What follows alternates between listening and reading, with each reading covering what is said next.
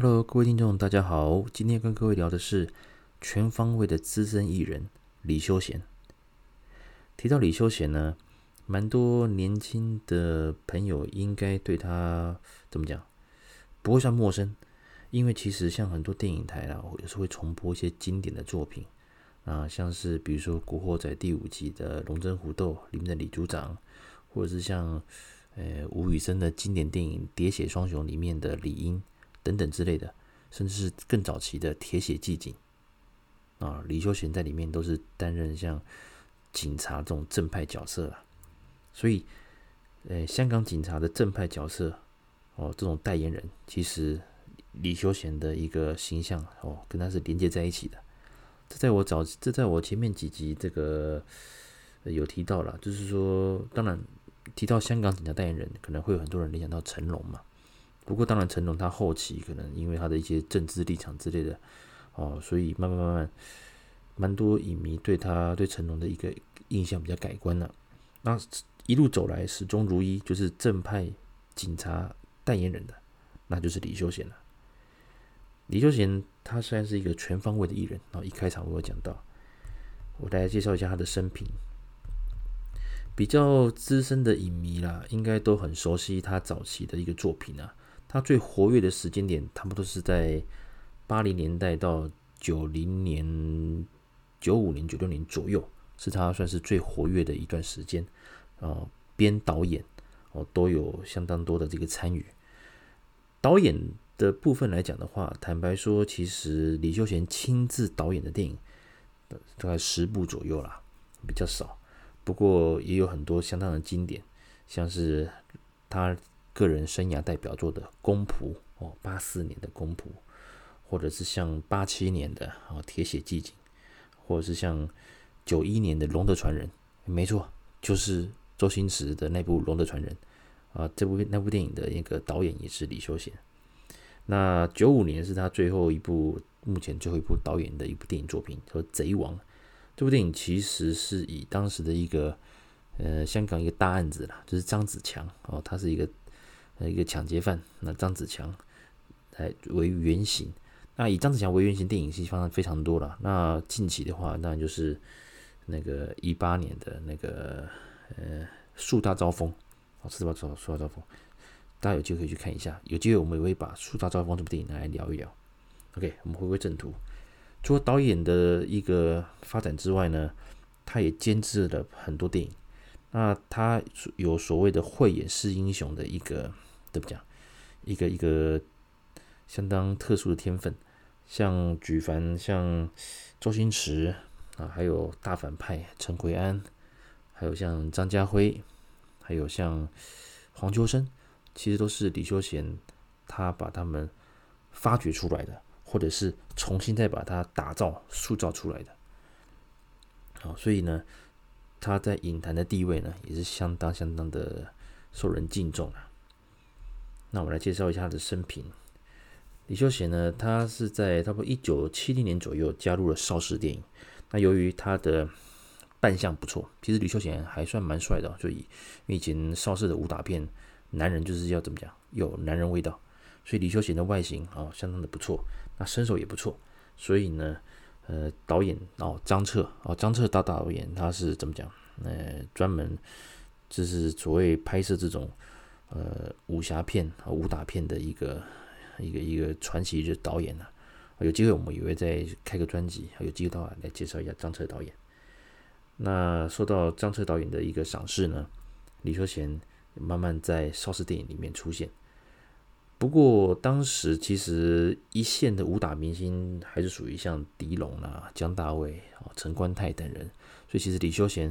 他在邵氏的一个这这这这段最辉煌的武武侠片、武打片的这一个呃风呃这这这个风潮里面呢，是有知名度了，不过还没有到所谓的超级巨星呢。到了七七年呢，他要开始学习一些幕后工作，像是这种如何去导戏啦、如何剪接啦、还有配音呐之类这种幕后工作，而且在七八年他就开始办了一个一间公司。啊，他开了一间独立的一个制作人的公司，主要是以警匪片为主了。那他开始尝试以警察的一个生活、警察的一个一个一个警匪片的的为题材，哦，拍了蛮多电影的。其中呢，八四年我刚刚有提到嘛，他的个人的生涯代表作，他自编自导自演的《公仆》，让他一举夺下了香港金像奖的最佳男主角，还有台湾金马奖的最佳男主角。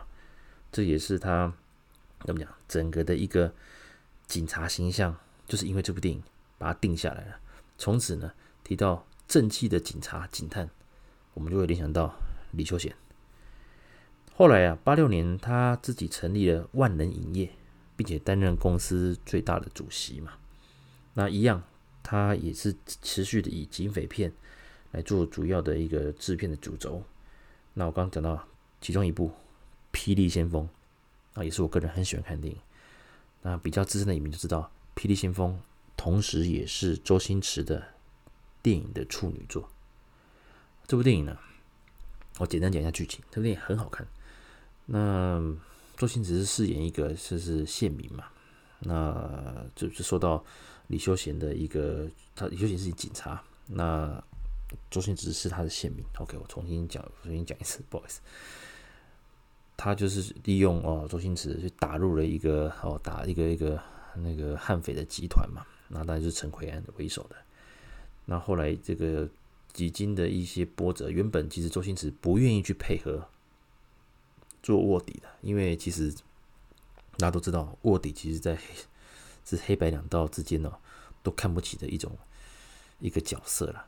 所以当卧底的人，其实我想现实生活啊。当卧底的话，其实都下场都不会太太好了。所以一开始周星驰的一个反抗，到最后也真的很聊了呀，就来帮李修贤来担任县民的这个工作。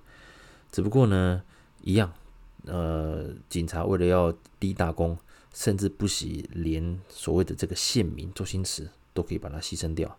那当然最后关头啊，李修贤当然全力的出手，那周星驰这个角色也是傻人傻福了。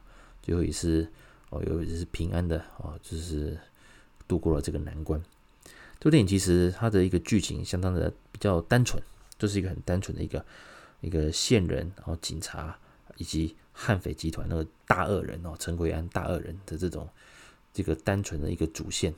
所以其实看起来其实是一个很算是一个很成功的一个商业电影片。那李修贤在这里这部电影，他特别哦让陈奎安。还有周星驰发挥了很多，所以这部电影也算是奠定陈奎安就是以大傻这种怎么样，就是大个子的这种悍匪啊，这种恶人形象，一直到现在哦，大家讲到呃恶人啊反派角色哦，几乎陈奎安都是大家能够脑中浮出来的啊第一个人选啊。之后啊，周星驰也靠了这部电影得到了。台湾金马奖的最佳男配角，很吃惊吧？对不对？蛮多的 年轻的影迷哦，勉强可能还可以知道周星驰曾经得过哦，以《威龙闯天关》哦，香港叫做审死官，拿过亚太影展的最佳男主角。可是其实更早更早之前，周星驰就曾经在处处女作的《霹雳先锋》就拿过台湾的金马奖的最佳男配角。OK，所以其实周星驰他的。怎么样？天与生俱来的一个演戏天分呢、啊？从那个时候就可以看得出来。那之后呢？除了《霹雳先锋》之外，当然还有蛮多经典的电影，像是那个《壮志雄心》啊，《壮志雄心》呢，我之前有提过这部片，这是之前有前几集了，就是我提到那个平民影帝那个张家辉的那个特辑有提到，《壮志雄心》就是以。警校生刚刚入警校，等于就是像新生训练嘛，好，新兵训练这种感觉为背景的一个片。那李修贤饰演那个校长嘛，那就是跟这些学员还有干部啊，各自都有磨合，就带领大家好好的完成这个警察受训的一个工作。其中呢，有个角色叫张家辉，就是由张家辉本人来饰演。张家辉其实最早是在万人影业，我刚提到嘛，就是在李修贤的公司哎工作上班，后来就受到李修贤的一个赏识，所以呢，就是推荐他来参与《壮志雄心》的演出。同时呢，呃，如果听过我前几集就是聊张家辉平民影帝张家辉那一集的话，就知道张家辉其实出道前也担任过警察，所以其实他来饰演这个警校生呢、是算是不会陌生的、而我们可以看得出来，他虽然长相那时候比较青涩，可是其实是有一定的一个成熟的演技。呃，当然他之后的成就我们就不用多提了。好，有机会大家可以去看前几集的，我来我我另外来开的就是平民影帝张家辉那一集，大家可以去听看看。那除了这边之外呢，还有一位黄秋生，也是被他一整个捧上天的。黄秋生其实啊，他的演艺的生涯作品非常多，而且非常早啊，不举凡喜剧片啊，还是什么动作片啊，还是什么搞笑片啊。黄秋生几乎都会出现，可是就是就是出现而已。怎么说呢？他可能有点知名度，大家也习惯他的出现哦，演配角，演甘草人物，但他就是不红。那后来呢？这是《人肉叉烧包》这部电影，其实导演是邱礼涛哦，邱礼涛。那监制是李修贤，那李修贤也是他推荐了啊，让那个黄秋生来饰演这个男主角这个角色。就是变态杀人魔嘛。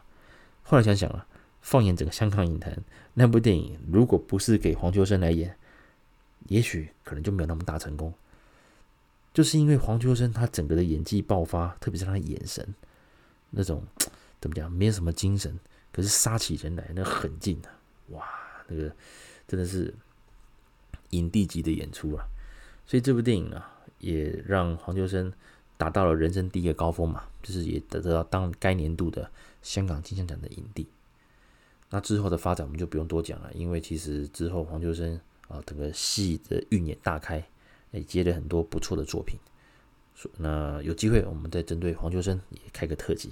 哇，讲那么多，才才讲一才讲没十分钟，我已经要帮很多人开特辑了。OK，好，我们回归正题。那李修贤基本上他就是这样的，就是很很大方的会提携许多新人，所以这也奠奠定他在香港影坛的一个相当的地位。OK，那他导演的作品当中，我刚提到嘛，大概十部左右，那也有几部相当经典的作品。他比较让人印象深刻的是在于他那个自己参与演出的电影。那有其其中几部电影，我可以跟各位来介绍一下。那我们先扣掉之前比较早期的那个邵氏时代的武打武那个武侠片武打片啊，他这几年比较有名的话，当然第一个就是像那个铁血奇警嘛，哦，他饰演一个非常正派的，就是那个交通大队啊，骑重机的那种交通大队哦，的那个那个警官啊，带领他的手下。维持香港的一个交通的治安啊，交通的顺畅啊，其中也遇到就是爱擅闯，就是开着那种那个假车牌啊，啊，是哆瑞咪嘛，一二三这这这种制式车牌啊，家里有钱嘛，所以他们家都是这种车牌，然后那个富二代啊，专门冲临检站啊，同时他真的也后来也真的撞死了一个警察，那李修贤为了要要能够伸张正义啦。因为以法律来讲的话，他们拿他们治不了他，所以他们最后选择了，呃，非正当的方式了，非正当方式。然后呢，呃，让这个富家子弟自己撞车，然后就也算是达到一个恶有恶报的一个结局了。这部电影我当年小时候看，好喜欢，好喜欢，因为我觉得第一个骑重机很帅，哇，那个每个警察他们骑重机去巡逻去出任务，哦，很帅。再再加上。嗯，整个片的一个铺陈啊，就是把警方的这个正义的这种正义凛然的一个一一一个一个怎么讲，一个形象拍得非常好。特别是在于李修贤遇到制度无法去怎么讲去惩治恶人的时候，他心境的转变，哦，他决定要用一些比较灰色地带的方式来让这个恶恶少啊，这个富二富二代这个。恶恶少来绳之以法，这部电影其实我当时印象很深刻。那后来啊，在《公仆》这部电影的话，其实啊，我我重新把这个《公仆》再讲一次了。这部电影其实是他所谓的自编自导自演的一个代表作。据表示了，他自己是也很认真的花上将近半年时间，去好好的把警察的一个平日的生活啊，平日这是一个办案的一些怎么讲，一些形态，还加上他自己以前观察，以前拍戏的时候观察一些如何去演绎啊警务人员的一种方式，做了一个综合融融会贯通之后呢，他就推出了《公布》这部电影。这部电影其实，呃，它不长，可是它剧情其实相当精彩，很紧凑。那他本身饰演的这个警察叫阿 B 啊，那他自己算是学历不高，所以学历不高就是英文也不太会讲，所以在注定就是比较难往上往上爬、往上升的一个警员嘛。后来几经波折，那他的搭档就是个算是警界的明日之星，准备要升官的。啊，结识了他，带领着他去办案子，可是最终他也面临到这个年轻的好伙伴啊，不幸中枪而死。他也开始怎么讲，受到了一些良心上的谴责，因为他自己本身在之前在办案的时候也开枪误杀了一个骑车经过的无辜儿童。在这些剧情的一个怎么讲琢磨之下，这部片的爆点蛮多的。那我这边就不再去赘述这个剧情了，因为蛮精彩的。有机会大家可以把《公仆》这部电影哦，八四年的《公仆》找出来看。这部电影真的是相当精彩，真的是看完之后你会发现，即使把这个剧情拿到现在来看，还是相当的完美工整的一个剧本。所以真的是余秀贤的一个才华，我，真的是无话可说，真的非常厉害。到到了八七年的时候，八六、八七、八八、八九年了，这几乎就是怎么讲？那个李修贤的这个演当担任演员这一块的一个那个作成名作代表作大爆发。到再就是除了《铁血激情》之外，八八年啊，《霹雳先锋》；八九年哇，厉害了，《喋血双雄》哇，讲这部电影就是吴宇森导演。扬名国际的一个最重要一部电影，其实蛮多人都提到吴宇森啊，但不会就是英雄本色嘛。然后来到后来，还有后来到了好莱坞的变脸之类的。其实真正奠定他扬名国际的话，还有所谓的双雄电影，其实《喋血双雄》哦是一个相当重要，而且是他被国际影人所肯定的一个重要代表作。所以其实到了后面，他到了。好莱坞的第一部电影是叫做《断剑》嘛？那啊，跟着《终极标靶》啊，找范达美演的《终极标靶》。坦白讲，《终极标靶》其实评价很普通。后来他第二部他拍了《断剑》，啊，拍了《断剑》，所以后来才开始比较。那时候也是第一次跟约翰·屈福塔合作嘛，所以之后就比较熟悉哦，美国人喜爱的那种风格啊。第三部就是变脸，就不用讲了。变脸拿到目前现在来看。变脸的剧情，还有约翰·屈服塔跟那个、那个、那个、那个，呃，影另外一位影帝哦，一样的演出哦，都是非常的精彩。这种双雄片真的相当厉害，是相当厉害。所以呢，变脸这部电影哦，也是奠定了呃吴宇森的一个在好莱坞的一个国际大导演的地位。呃啊对，我刚刚不行，我再更正一下，刚刚呃是约翰·屈服塔跟尼古拉斯·凯奇啊，不好意思，我刚刚忽然忽然哈脑筋转不过来，想不起这个名字，不好意思。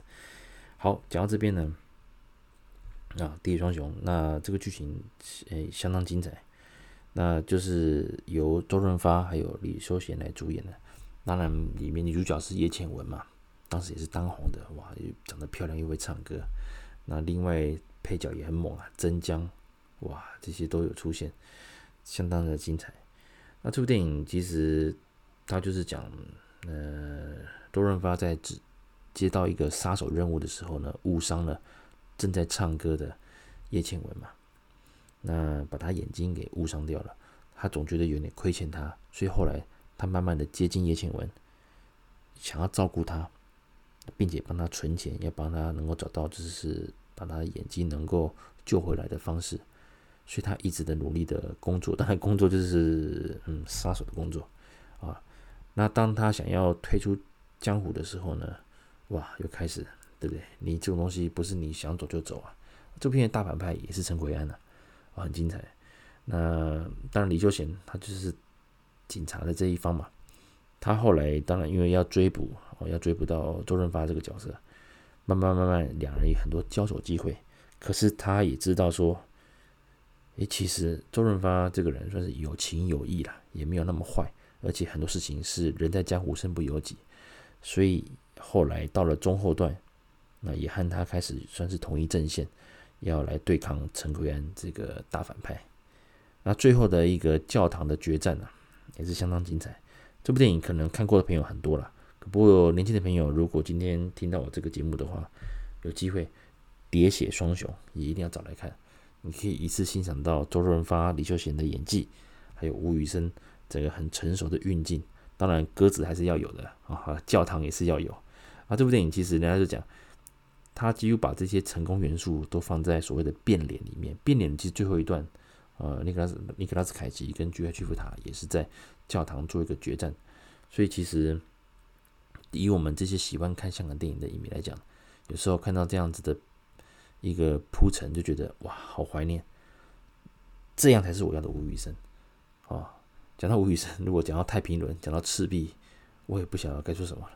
OK。好，先不讲这么多。有机会我们也会针对吴宇森导演啊，这位我很喜欢导演，我们也会做一些评论啊。OK，好，那讲完了《滴血双雄》，当然后面呢，后期当然还有许多相当精彩的电影，包括像九二年的《四大探长》，当时就有搭上所谓香港爱拍所谓枭雄片啊，《雷洛宇宙》的这一个部分，所以《四大探长》他也有演着演无头，那他那个角色。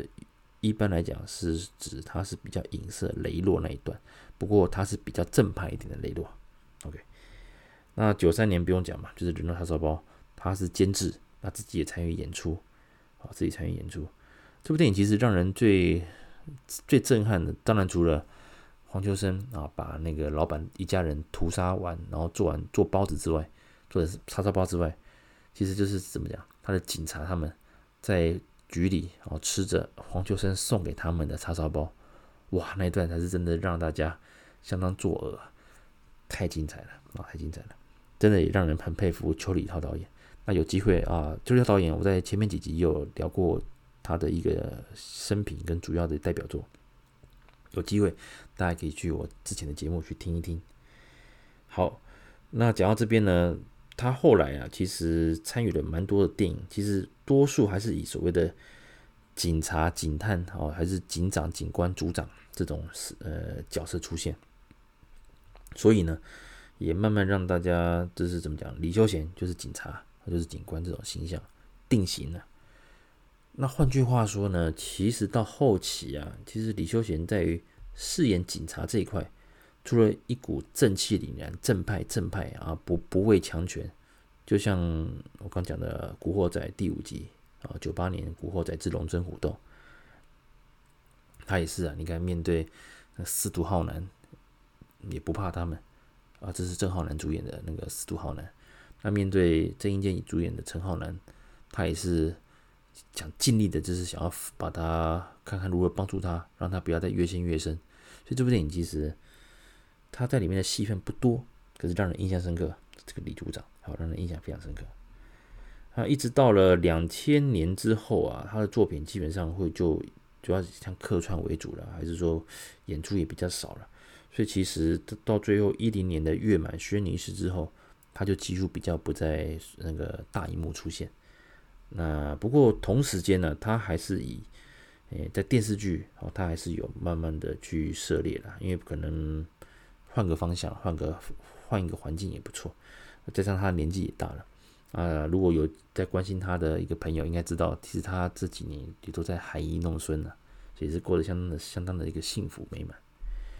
那讲到这边呢，李修贤导演其实他除了给人带来就是怎么讲这种正派的警察形象之外，那他刚刚他提携了周星驰啊，发掘了陈奎安，也发掘了张家辉。另外又把啊事业低潮的黄秋生又捧又捧起来，这些都是哦，就是相当呃让人觉得佩服，而且也蔚为佳话的一个一一些一些一些事迹了。所以呢，有机会那，如果各位朋友啊，不比较年轻的朋友有机会的话，其实李修贤的电影，大家可以来把它找来看。我这边推荐几部哦，一定要看的李修贤的电影，一定要看的。第一部是《公仆》，一定要看。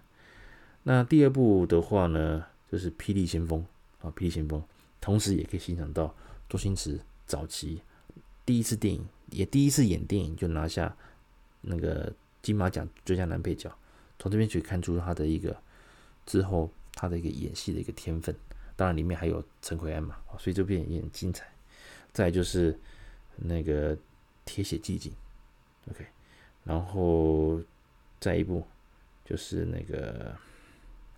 那个、那个、那个，呃，人肉叉烧包，不过这个是儿童不宜了，所以大家有机会呢，可以把这部电影带拿出来看一下。李修贤的电影的话，这几部电影是我相当推的，那有机会大家可以把它再找来看。